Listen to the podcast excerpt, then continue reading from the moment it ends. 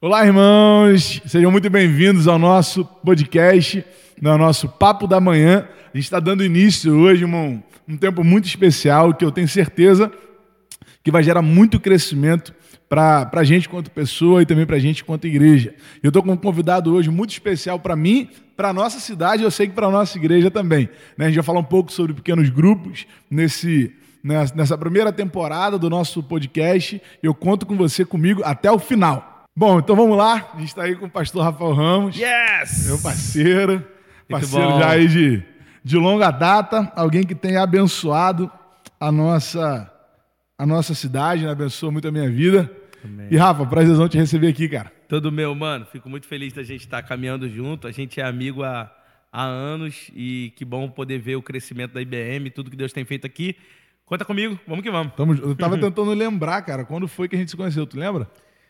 Mano. Eu não lembro, não. Eu, eu tava não... tentando. Eu lembro que a gente ia no, no Loucos lá, né? É, mas eu acho que lá a gente não se conhecia. A gente ficou sabendo não, é. que a gente ia junto nos mesmos eventos, é. só que a gente não se conhecia. A gente não sabia. É, eu acho que eu te achei na época, é, acompanhando os negócios do, do, do, do.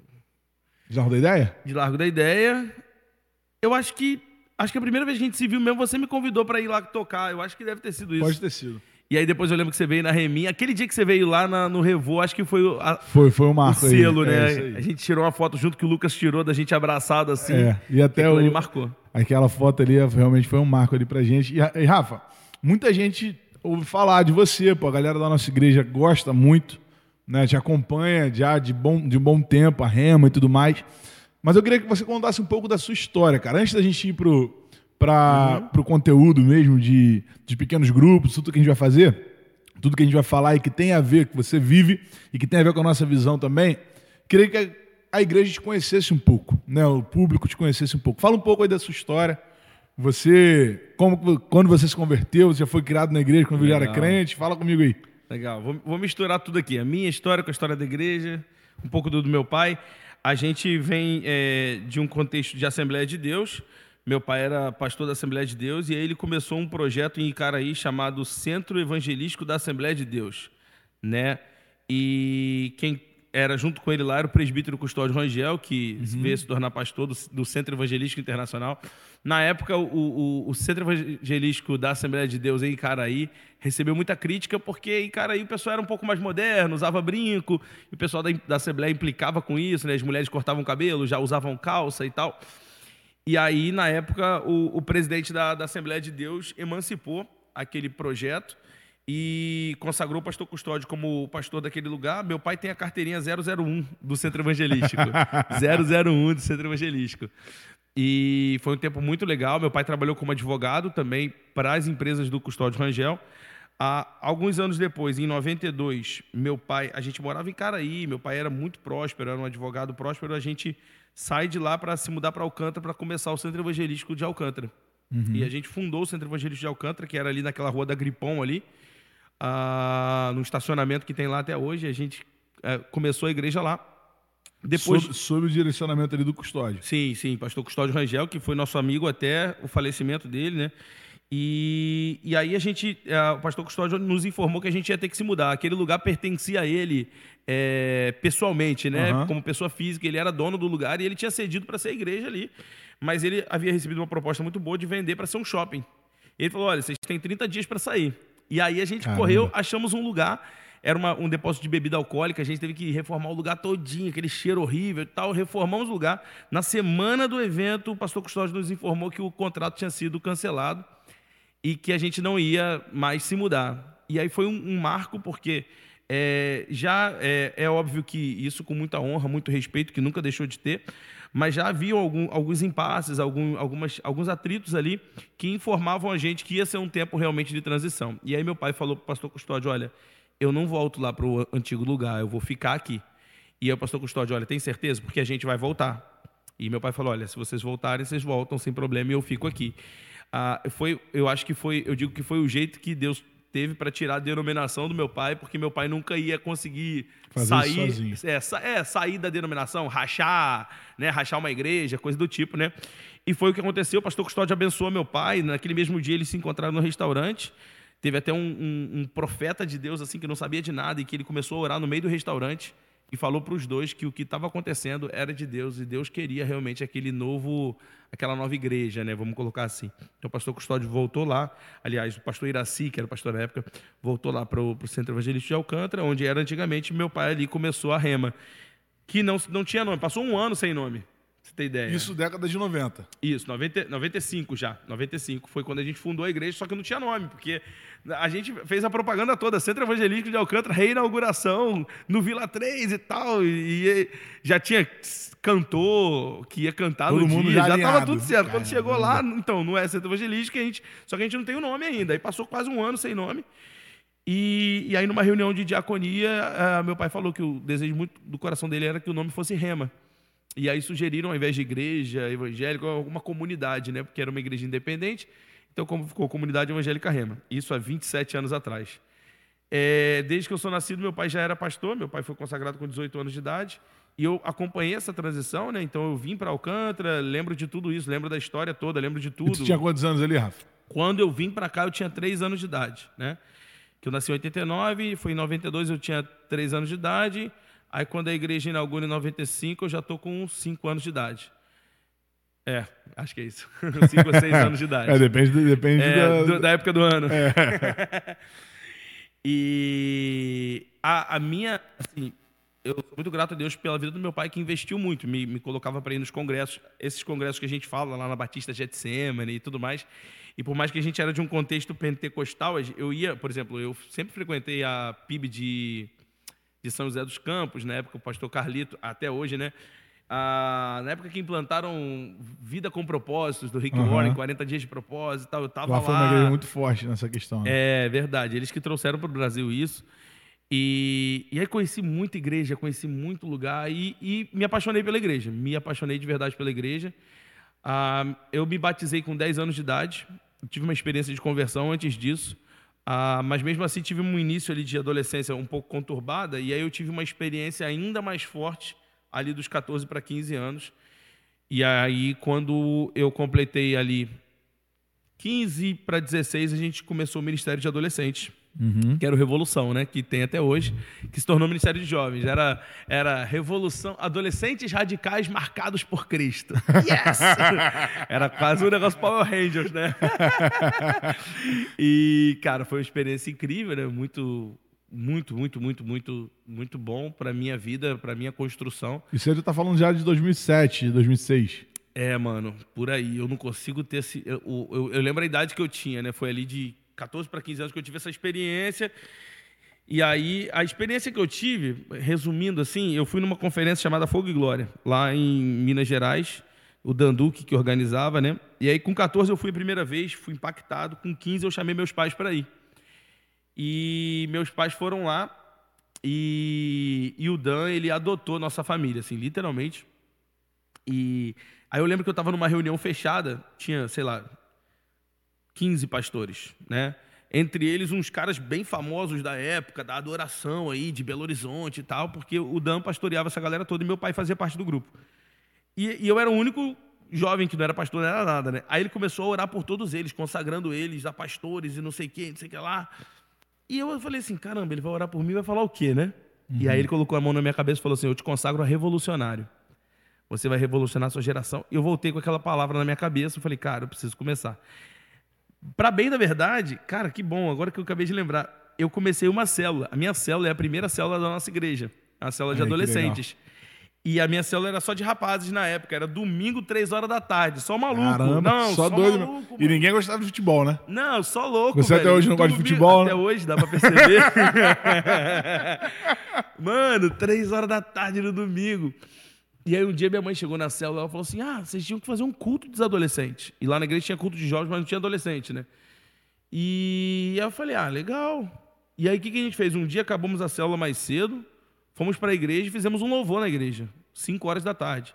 E aí passou a ser assim, todo domingo, maluquice, né? Domingo a gente ia de manhã pro culto, 3 horas era a célula, 5 horas era o culto de adolescente e 7 horas era o culto da igreja.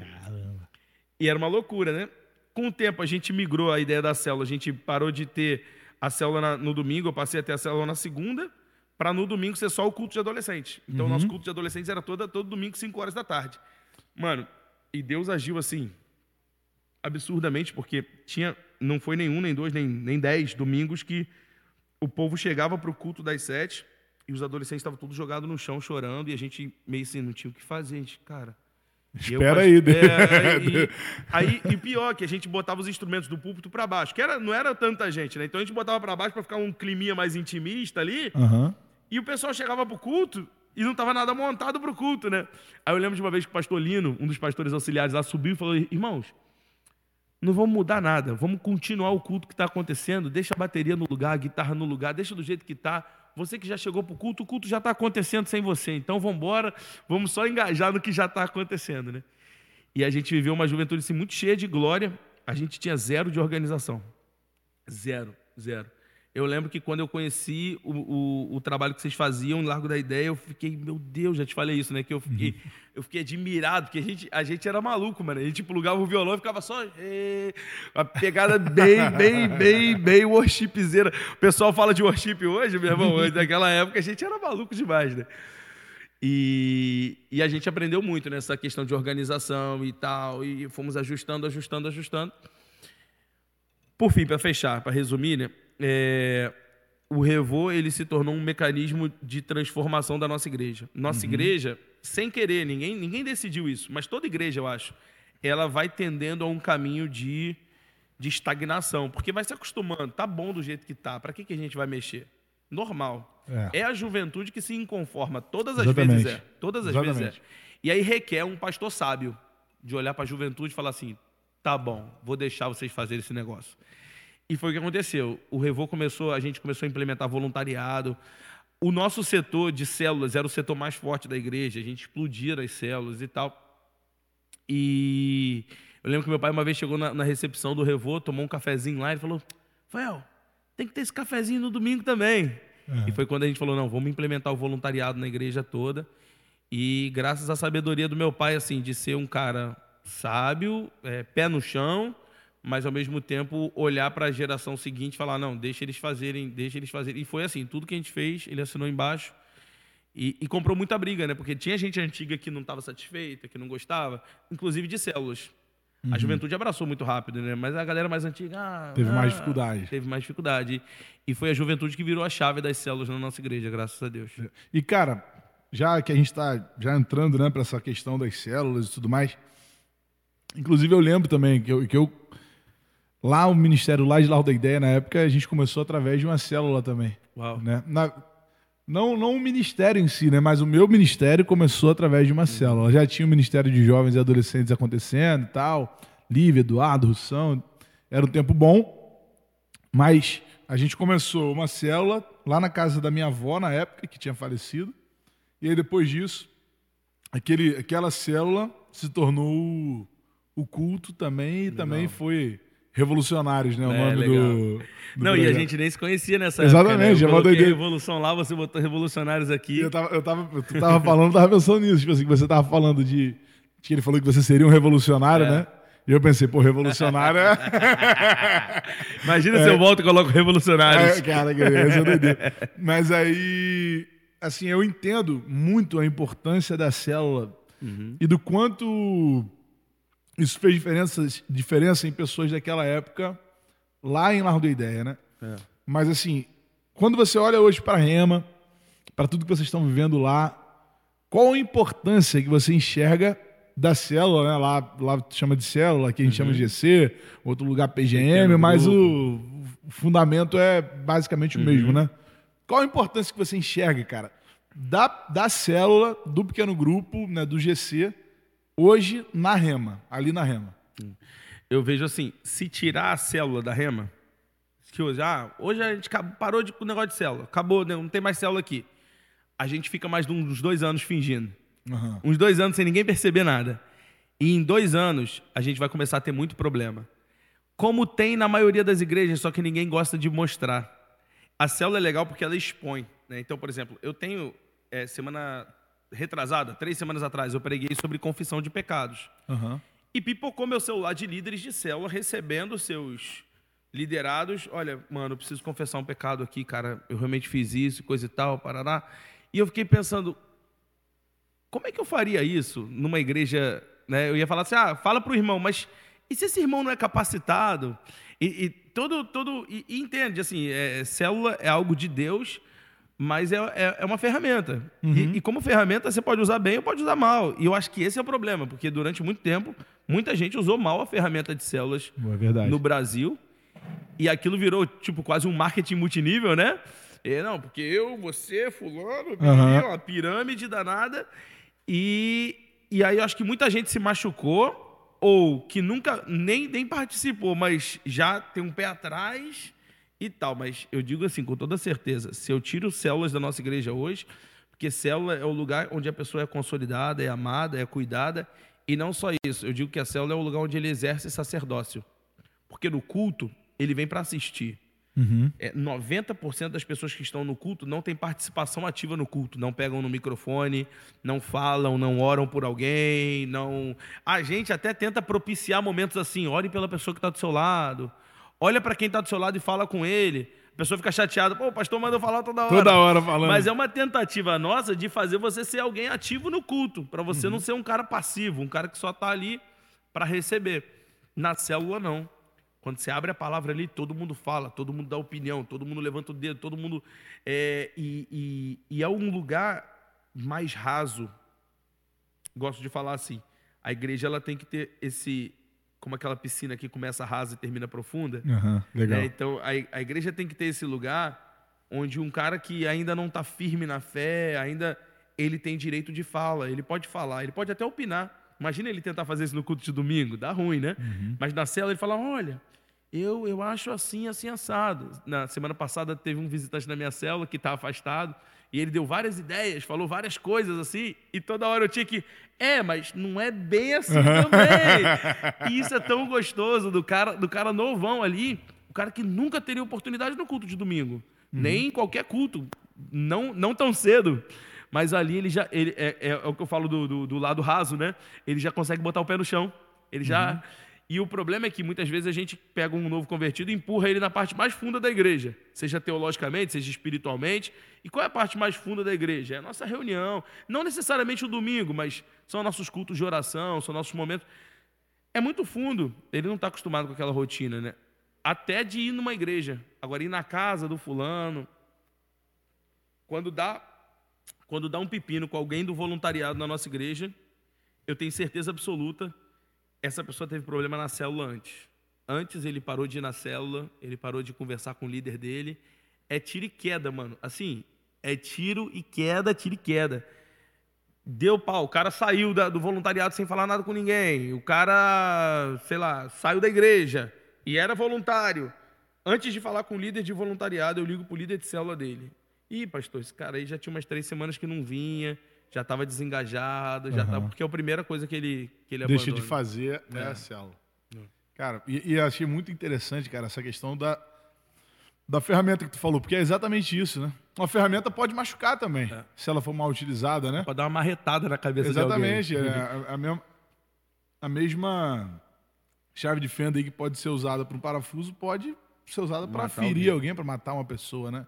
E aí a gente viu Principalmente, cara, no, no, meio batista, eu vi muitos pastores meio que arredios com isso, meio, uhum. meio tipo assim, pô, não, célula não e tal, acontece é. isso, acontece aquilo, melhor não fazer. As igrejas históricas tiveram resistência, né? O pessoal Exatamente. independente abraçou de cara porque era meio que um jeito de ter um crescimento rápido e coisa e tal. As igrejas históricas que tinham uma estrutura denominacional, a própria estrutura segurava um pouco. Não, calma, peraí, não vai se metendo nisso assim, não. É. E, é. e assim, o, a célula ela traz crescimento, mas não é nem só sobre crescimento, uhum. né? É muito mais sobre cuidado, né? O crescimento é um fruto natural. Exatamente. É um fruto natural, né? Eu, a gente está ali na célula não é para fazer a para fazer a igreja crescer, é para fazer a pessoa crescer. Exatamente. Só que quando a pessoa cresce, a igreja vai crescer. Porque esse cara tá apaixonado, ele quer chamar alguém para vir junto. Ele, poxa, lá na minha igreja. É, é, o cara chega para falar da igreja para alguém, ou para falar de Jesus, e a pessoa, ah, mas eu não gosto de crente, não, eu não gosto de igreja. A primeira coisa que ele vai dizer é porque você não conhece a minha. É. Esse cara tá, tá apaixonado. E, e, o bacana é que quando ele está na célula, ele conhece, eu vou usar assim, as entranhas da igreja. Ele vê que a igreja é de verdade. Porque no púlpito, se o cara já foi ferido, ele vai assistir uma mensagem e ele sempre vai pensar, ué, mas se esse pastor foi igual que eu tive? Ele vai estar E se esse armado. pastor né? for igual o da televisão? E se esse pastor for igual aquele que é mole, falar de púlpito é mole. Agora eu entrar na casa de alguém, esse alguém me receber, fazer um lanche para mim e eu sentar no sofá dele sem nem conhecer ele direito, aquilo ali é, é evangelho, aquilo ali é, é- aquilo ali é o, é o- é o mais profundo que você consegue chegar. E aí você vê que é de verdade. Porque o que falaram no púlpito, eles estão vivendo aqui de verdade. Não, não, era, não era só. Exatamente. Eu tenho, Máscara, eu tenho um casal lá no meu GC que eles têm crescido muito, cara. Crescido muito. Eu acredito até que eles logo, logo vão estar liderando, mas eles entraram na igreja através de um GC. Através do GC lá, né? Eles foram, eles foram convidados por um amigo. E aí, primeiro foi o, foi o rapaz, foi o Dudu. Aí ele foi, participou lá, foi ele e o Léo, que são os irmãos. Aí viram como é que era, viram como é que funcionava. Ficaram umas duas semanas sem, depois voltaram. Aí depois começou a levar a esposa. Uhum. E aí, esse casal ele tem avançado muito. E eu, e eu lembro de um testemunho dele lá, na, lá no GC. Ele falou assim: Cara, o que eu gostei foi quando eu vim aqui, cara, e o pastor tava ali sentado no chão, pô. O pastor tava sentado no chão, sentado com a galera em volta, assim, sem, sem luxo, sem, sem ser inacessível. E acho que a célula traz isso, né? O GC, o pequeno grupo, ele traz essa, essa proximidade, assim, esse relacionamento que, que gera crescimento. Não tem como não gerar. Uhum. Né? Por exemplo, quando, quando eles vieram aqui na nossa igreja, eles, eles estavam frequentando a célula já há um bom tempo. Quando eles chegaram aqui, já estavam consolidados, pô. Já estavam É. consolidados. É. Né? Quando, quando, a, quando a galera do Start chegou lá e falou com eles, falou assim: não, pô, é, vai, vai para qual GC? Não, já sou, já tenho GC. A pessoa já tem com quem sentar junto. Cara, eu tenho uma diferença lá notável, mas é sim, é água pro vinho. O cara que se converte na igreja do cara que vem para a igreja através da célula. Uhum. É assim, é absurdo, absurdo. A gente não tem um costume de fazer apelo toda a célula, mas algumas células fazem em alguns dias específicos. A gente tem festa para isso, né? a gente faz uma festa né, para o cara é, trazer os amigos e tal.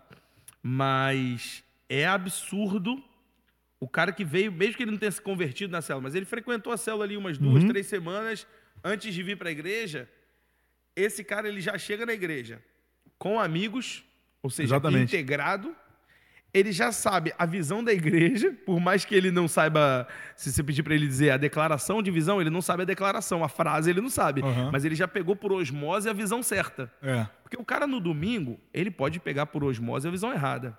Ele pode ir no banheiro e ter uma pessoa conversando com outra ali, uma coisa que está totalmente fora da visão. Esses dias eu recebi um rapaz e ele falou: Poxa, pastor, a gente tem que tomar cuidado porque muita gente nessa igreja está perdida. Eu falei: Mano, você está em outra igreja, não é possível, né? Quem tá vendo, né? E ele falou: Não, porque esses dias eu estava conversando e um cara me falou isso, falou uma coisa, e realmente era uma coisa grave, uma coisa errada de se falar, né? E, e eu falei, mas quando que foi isso?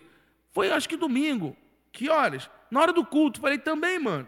Você queria o quê? Aham. O cara que tá A lá fora na hora do tava lá culto. dentro. o cara que tá lá fora, meu irmão, não- é isso que você tem que esperar dele Aham. mesmo, na hora do culto.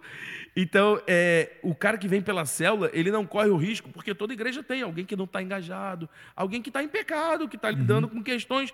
E se esse cara chega no, no grandão primeiro, ele pode cair num grupo errado, pode fazer uma amizade. Agora, na célula, não.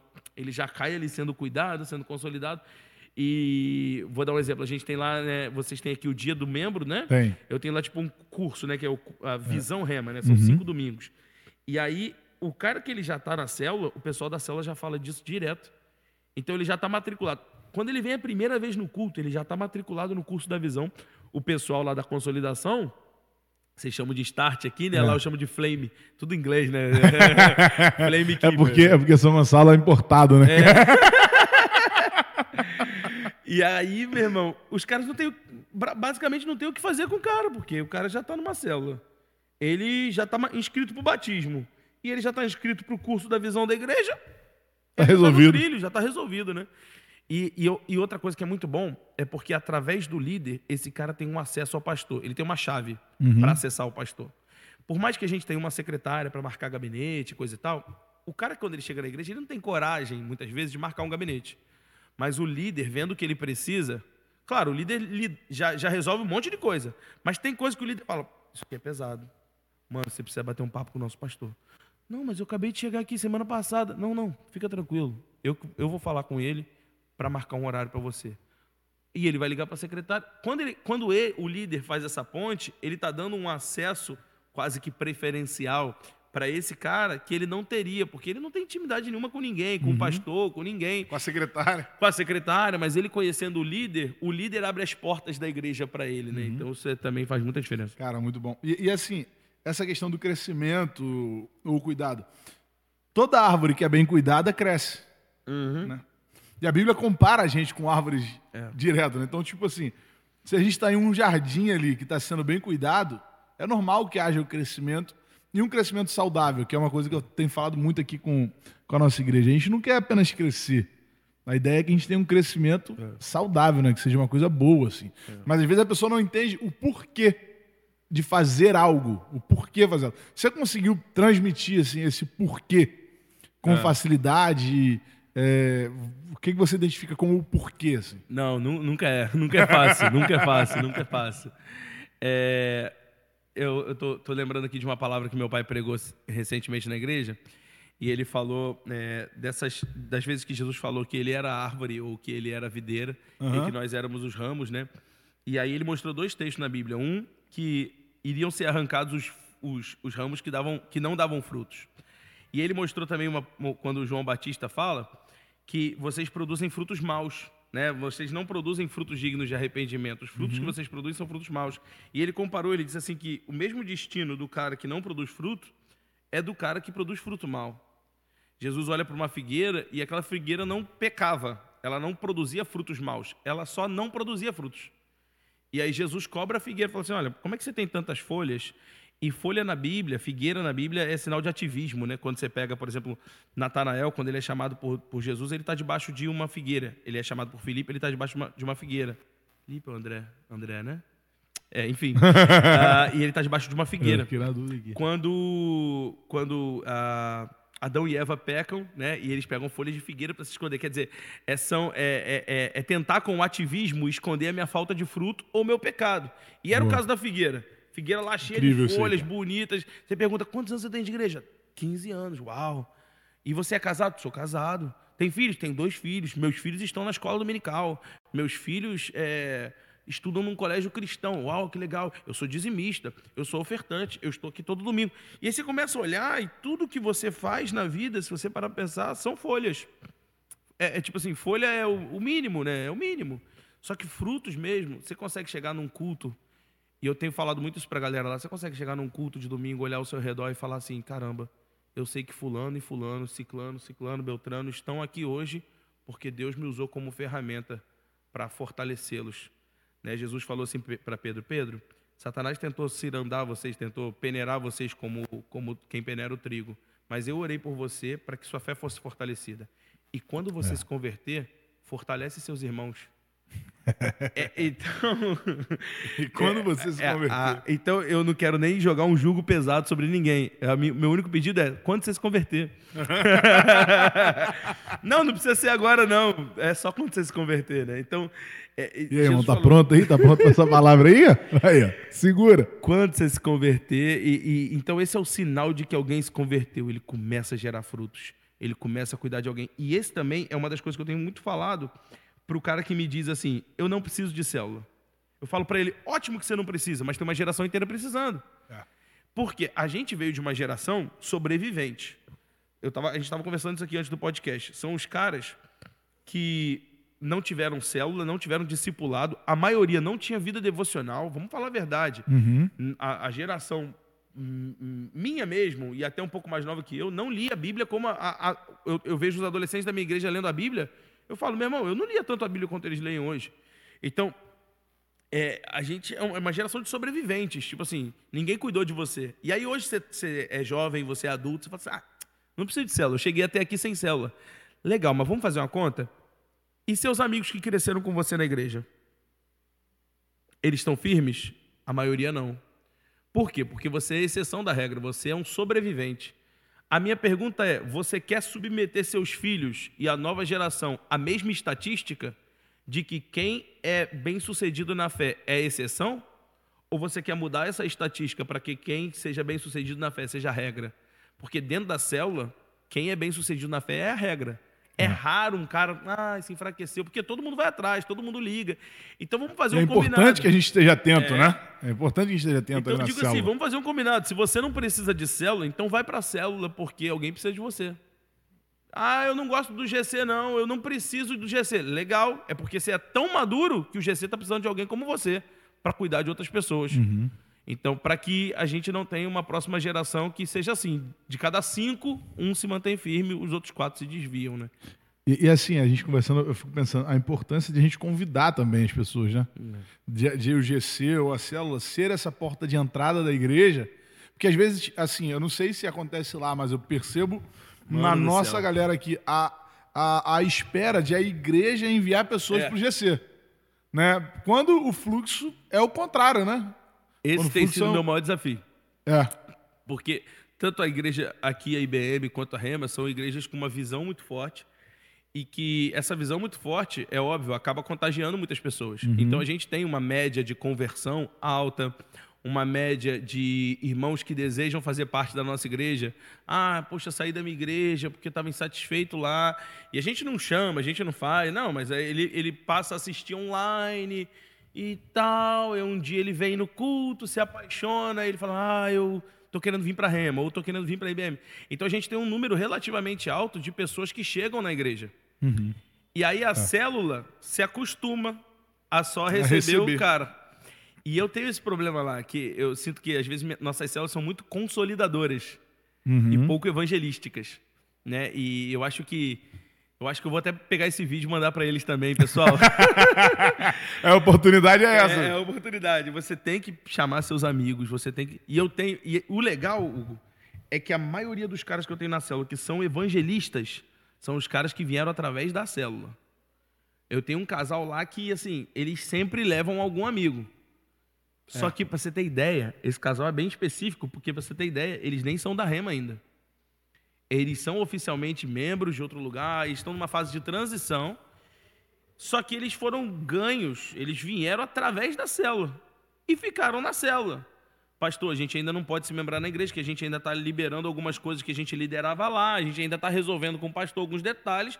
A gente já é, mas não é. Então, Ah. só que são eles que sempre trazem a galera nova. E- E quando eu olho para os casais da minha célula, que sempre trazem amigos, são os caras que chegaram através da célula, porque eles Parece que isso entenderam. aí, você quer falar. Que os caras já Entenderam. viveram aqui, foram alvos É. daquilo, né? Entenderam. Foram alvos daquele negócio. E, e, cara, assim, isso é um desafio, né? Eu acredito, a questão do convite, né? Mas também um, um desafio que, que eu identifico aqui, e não sei se você tem lá, é a própria multiplicação, assim. Uhum. Né? A resistência à, à multiplicação. Lá vocês lidam com isso também? Como é que é? Sim, menos um pouco, menos um pouco. O lance da- do, do evangelismo é o nosso, hoje o nosso calcanhar de Aquiles. Mas é, sim, a gente lida com essa questão da multiplicação também. Mas uma ferramenta que tem ajudado muito a gente é que todo mundo que chega novo na célula, a gente aconselha o líder a não é, cuidar dessa pessoa diretamente, mas colocar o vice-líder para cuidar. Então, se eu tenho aqui uma célula com cinco pessoas, eu sou o líder desses quatro irmãos. Por enquanto, eu sou o líder dos quatro e eu lido com os quatro. Chegou um quinto irmão, ao invés de eu. eu claro, vou conversar, eu vou receber, coisa e tal, mas nas questões da vida, eu já vou falar por. Vamos dar um nome, né? O Roberto é um dos meus liderados ali. Roberto, o. Nome bom aí. Michael. O Michael. O Michael tá chegando agora, Roberto. E assim, eu já cuido de vocês quatro, né? Eu queria que você cuidasse dele. Você marca com ele antes do culto para tomar um café. Vai no final do culto, vai você e sua esposa, ele e a esposa dele comer uma pizza. Isso. Nem me chama, eu não preciso nem ir. Vai você. Então esse líder ele começa a agir meio que como um pastor, né? E- e essa é uma função pastoral de delegar ali e tal. E aí o que acontece é que daqui a pouco vai chegar mais um visitante que o Roberto também vai cuidar, mais outro, o Roberto também vai cuidar. Daqui a pouco, eu que cuidava só desses quatro, a minha célula tem dez. Mas dos dez, quatro eu cuido e outros quatro o Roberto cuida. Né? Eu mais o Roberto 10, sei lá, a conta pode estar errada, Sim. mas é mais ou menos isso. Aí tem um cara não cuidado, pronto, tem um cara não cuidado, sempre tem um, né? Tá meio de fora ali. Quando eu multiplicar, quem vai com o Roberto é o cara que está apaixonado pelo Roberto. É, e aí é bom que o líder não seja o, o, o melhor líder. Assim, porque se ele é o cara mais carismático do mundo, ele é o cara mais incrível do mundo, ninguém quer multiplicar. Uhum. Se ele é que liga para tudo, se ele é que, oi querido, senti sua falta, ele tem que treinar alguém para fazer isso. Boa. E é uma tentação, né, mano? A gente que é pastor, que prega e tal, a gente tem uma tentação de chegar na célula e, e, e, e o líder também, que é um líder nato, de ser o melhor líder possível. Sim, você tem que ser o melhor líder possível, mas você tem que multiplicar a sua liderança. Exatamente. Senão você sempre vai ser o único a fazer. É, e aí, aí, a galera, por exemplo, é, nossa festinha da roça que teve na nossa célula, eu não fiz nada. Eu cheguei no meu grupo de, de discipulado, que eu tenho uns quatro casais que eu discipulo lá, eu falei, olha, eu não vou fazer nada nessa festa, vocês vão decidir tudo, tá? Tá na mão de vocês, vocês vão fazer. Eles decidiram o lugar, decidiram tudo, animaram a galera e tal. E tal. E esses dias, a gente estava na célula, e o pessoal começou a dar testemunho sobre minha vice-líder, a Joyce. Joyce e João são meus líderes de treinamento que eu vou multiplicar esse mês agora com uhum. eles. E eles começaram a falar da Joyce e do João. Cada um foi falando. E sem querer virou testemunho sobre Joyce, né? Porque ela me ligou quando eu precisei, porque Legal. ela isso. Aí ela, a Joyce começou a chorar pra caramba. Ela, ai gente, eu nem, nem sabia que vocês percebiam isso. E tal. E a galera começou a elogiar. E eu, como sábio líder que tento ser, não fiquei com inveja, nem com ciúme. Pelo contrário, falei, é isso. Porque é liderança isso. é isso, né? É. Hoje eu estava conversando com ela, ontem, por exemplo, sem eu saber, olha isso é muito bom, sem eu saber, a Joyce recebeu na casa dela uma, uma moça da célula para bater um papo, fez um café, elas duas juntas, batendo um bom papo. Hoje eu já mandei para a Joyce e falei, Joyce, essa menina que está próxima de você, a gente podia mandar também na sua, na sua multiplicação. Uhum. Porque ela não está na listinha das Entendi. que eu vou mandar. Mas, poxa, já está tomando café na casa? Uhum. Então leva ela junto também. E uma coisa que eu quero muito fazer nessa multiplicação é mandar o maior número possível de pessoas, né? Maior entre aspas, né? É, é, não abrir uma célula com três, quatro, mas é tentar ali mandar. Eu já tenho quatro casais designados, ou seja, são oito pessoas, mais o casal líder, são dez pessoas que vão começar uma célula. Uhum. Dez pessoas já é uma célula prazerosa, que não vai ter que passar por aquele processo, né? Sim. Já é a célula prazerosa que você quer chamar seus amigos para ela. E isso vai facilitar porque as pessoas já enxergam esse casal como líder. Cara, muito bom, cara. Eu, porque eu sinto essa essa necessidade assim, da, em, a, em a gente entender, né, dessa da importância de você primeiro ter alguém ali do uhum. seu lado para te ajudar, né, uhum. te auxiliar. Agora, tu citou a questão do discipulado. Você falou que está discipulando quatro pessoas. Uhum. Essas pessoas, elas estão dentro da sua célula, são, faz, são seus vice-líderes, já o termo é vice-líder, né? É, ou líder de treinamento. São, são seus vice-líderes, são uhum. seu, ou não, é uma, é, são outras pessoas. O ideal é que seja para você não ter um trabalho dobrado. Uhum. Eu, como pastor, tenho um grupo que eu discipulo, que lidera é, voluntariado na igreja, e um grupo dentro da minha própria célula que eu discipulo também. São esses dois grupos que eu discipulo. É, o ideal, se eu estivesse começando do zero, é que tudo fosse sobreposto. Mesmo o cara que, que é meu vice-líder é também líder de alguma coisa, como pastor, que eu digo, né? Sim. E aí, como líder dentro da igreja, minha recomendação é que o cara é, discipulasse alguém dentro da própria célula. Eu uhum. tenho lá na, na igreja exemplos de pessoas que são discipuladas por pessoas de outra célula. E não tem problema. Só que em algum momento você vai ver que você tem quatro, cinco pessoas que você está discipulando e nenhum dos cinco é da sua célula. Uhum. E aí, quando você quer multiplicar, você vai ter que pegar mais uma pessoa para cuidar, mais uma pessoa para discipular ali, até que ele até que ele seja capacitado para abrir a célula dele. Ao passo que se esses quatro fossem da minha célula, eu já consigo multiplicar com eles, porque eles já são discipulados por mim. É claro, quando eles forem liderar a própria célula, eles continuam sendo discipulados por mim. Né, em momentos neutros, né, a gente chama, poxa, tomar um café, vamos bater um papo. Isso eu ia te falar. De maneira prática, como funciona esse discipulado? O que que tu é, é uma classe? É, é, é, é, um, é um momento. O que, que a gente tenta fazer lá? É, a nossa ideia é fazer sempre o discipulado um a um, né? pessoa por pessoa. É, a gente procura não fazer de maneira em grupo e tal.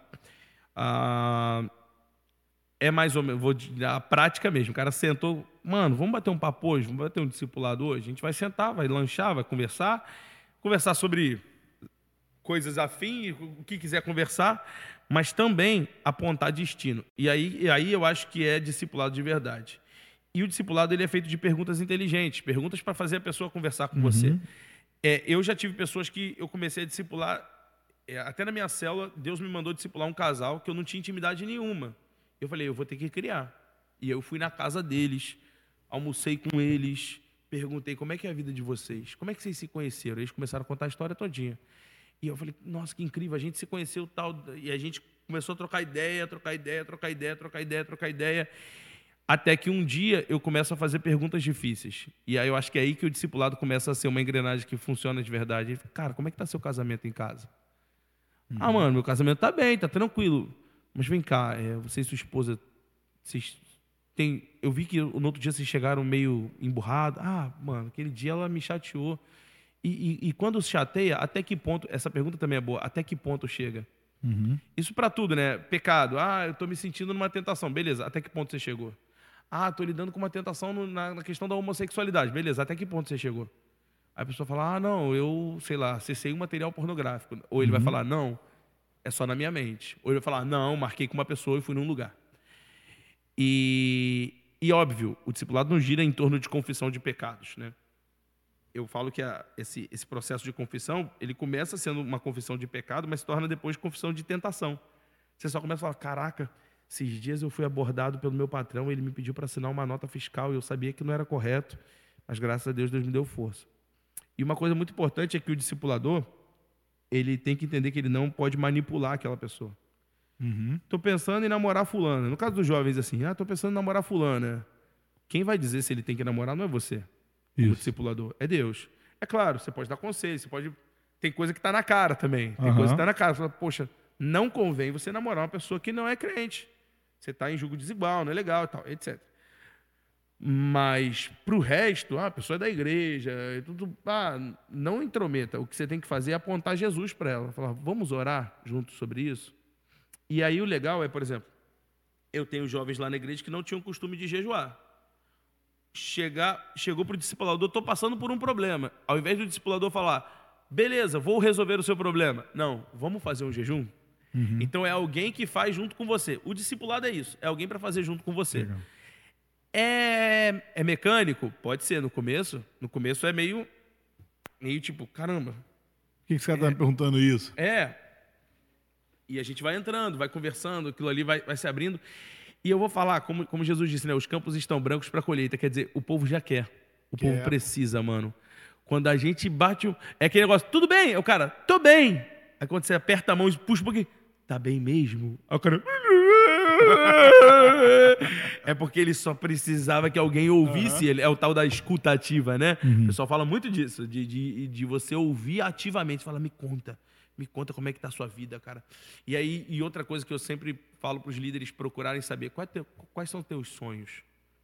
Porque da próxima vez que a gente conversar, eu vou perguntar sobre os seus sonhos. Então, tipo assim, imagina um cara que se importa com o que eu sonho. Né? Poxa, meu sonho é ser Tá É, vibrando ali contigo. Pô, e aí, e aquela entrevista? O cara já tá escrito, entrevista.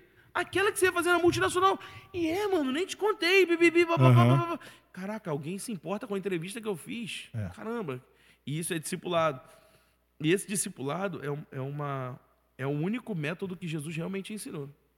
E tem um negócio Hugo, que eu ouvi recentemente, eu não me lembro de quem, mas eu achei, acho que foi do Douglas Gonçalves, eu achei muito legal, que é, Jesus mandou a gente fazer discípulos, ou seja, nossa missão é fazer discípulos. E ele disse assim é, para Pedro, é, eu edificarei a minha igreja e as portas do inferno não prevalecerão contra ela. Ou seja, a gente faz discípulo e ele edifica a igreja. Só que nossa tendência, até como pastores às vezes, é edificar a igreja e deixar esse negócio de discipulado para o Espírito Santo. Eu já fui em igreja que fala assim: não, a gente não trabalha com pequenos grupos, nem com discipulado. Aqui quem cuida é o Espírito Santo. Mas não foi essa a ordem de Jesus. A ordem de Jesus foi: vocês discipulam e eu edifico a igreja. É. Então, o crescimento, tudo isso da igreja ser edificada, Jesus vai prover. Mas discipular é uma ordenança. A gente precisa fazer discípulos de verdade. Cara, muito bom. Muito bom. Rafa, para a gente ir assim, para a última parte, só perguntando como que é o funcionamento lá. Vocês organizam em rede? Como que é a questão das multiplicações em relação a ah, tem essa multiplicação? É, é só com a galera que que está vindo ou você leva em, em consideração a questão geográfica ou não? Uma célula tá, tá, tá, tá muito cheia e aí você cria a filha ou você faz é, um crescimento de outra maneira também? Como que funciona?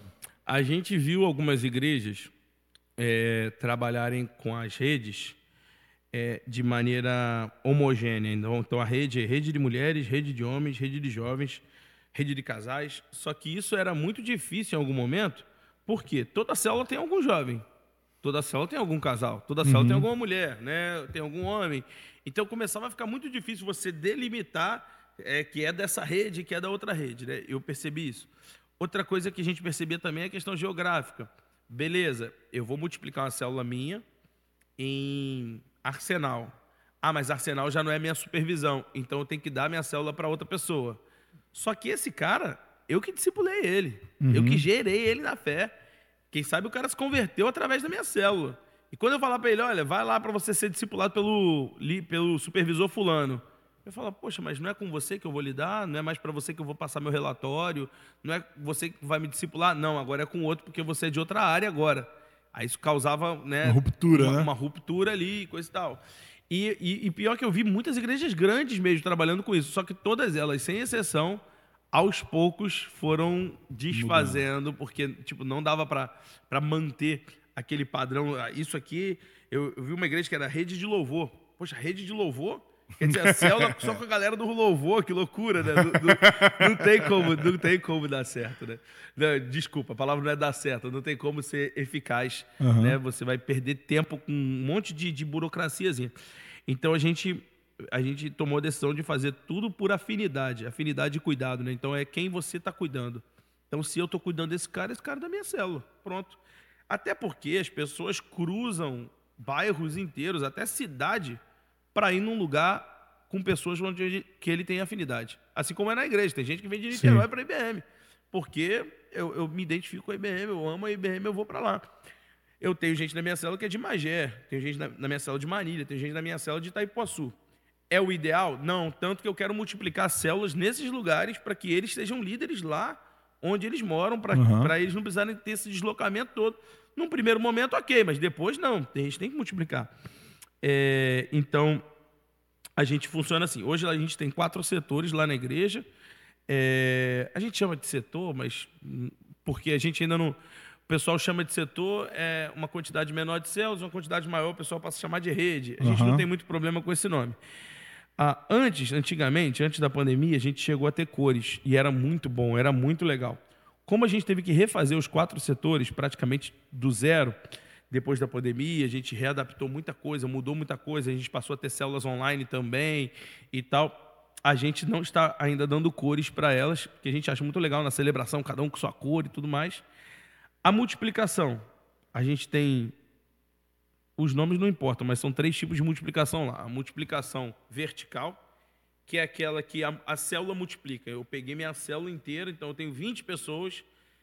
Dos 20, 10 já, já veem esse novo líder, ou até mais, pode ser mais da metade. Aham. Já veem esse meu líder em treinamento como um futuro líder, como é o que vai acontecer com a Joyce e o João agora. Eu já estou enviando eles com 10 pessoas lá para a célula deles. Então eles vão começar a célula já forte.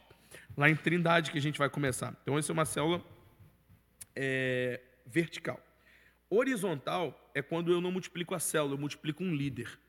Eu tenho um cara meu que está pronto, eu tenho um lugar que está precisando, eu tenho um povo que está precisando, mas eu não tenho ninguém da minha célula que seja de lá para eu multiplicar lá. Então eu não vou mandar minha célula para lá, mas eu vou pegar o líder, talvez um ou dois ali que, que sejam para apoio e vou mandar para lá. E Pra esse cuidar cara daquele povo lá. para cuidar daquele povo. Esse cara, ele tem um desafio imenso, né? Porque ele praticamente vai sozinho, porque a maioria. E os que eu mando também não são de lá, mas eu falo: olha, vocês estão indo lá como missionários. Vocês não são de lá, mas vocês vão passar a ter um, um caminho de carro mais longo para poder apoiar essa célula que está começando lá. Foi assim que a gente multiplicou a célula Boa Nova, que foi a minha última multiplicação foi em Santa Luzia. E em Santa Luzia a gente não tinha muitos irmãos da igreja, né? E- mas eu tinha um anfitrião, eu tinha o cara certo na minha célula e tinha já uns dois casais que queriam. Falei, gente, então vamos abrir a célula lá. Só que uma célula grande como a minha, não foi uma multiplicação que eu considero vertical, né? Foi horizontal, porque eu praticamente só mandei o líder e o anfitrião. Uhum. O resto eles estão se virando lá para ganhar alma, é, desbravando mesmo um terreno novo. E a última multiplicação, que é quando a gente vê que tem um lugar que precisa.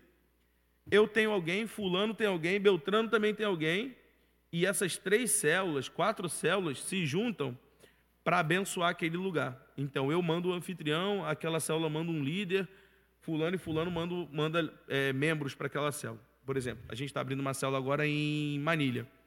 E como eu falei, tem um cara da minha célula que é de Manilha, um casal. O líder que vai abrir em Manilha já me ligou. Pastor Rafa, estou sabendo que na sua célula tem um casal que é de Manilha. Você não quer é, enviar eles para a minha célula que eu estou abrindo lá agora, para eles não terem que ter esse trajeto todo? Eu moro em Alcântara, né? Uhum. E eu falei, claro, mano, show de bola. E eu já descobri um outro casal também que vai para lá. Ou seja, para aquela, aquela multiplicação, não é uma multiplicação minha, mas eu estou mandando para lá quatro pessoas, dois casais da minha célula. Aí a gente chama de multiplicação cruzada, né? Porque são várias células. Várias células envolvidas. Claro, é, é, burocraticamente, aquela multiplicação é de quem está discipulando o líder.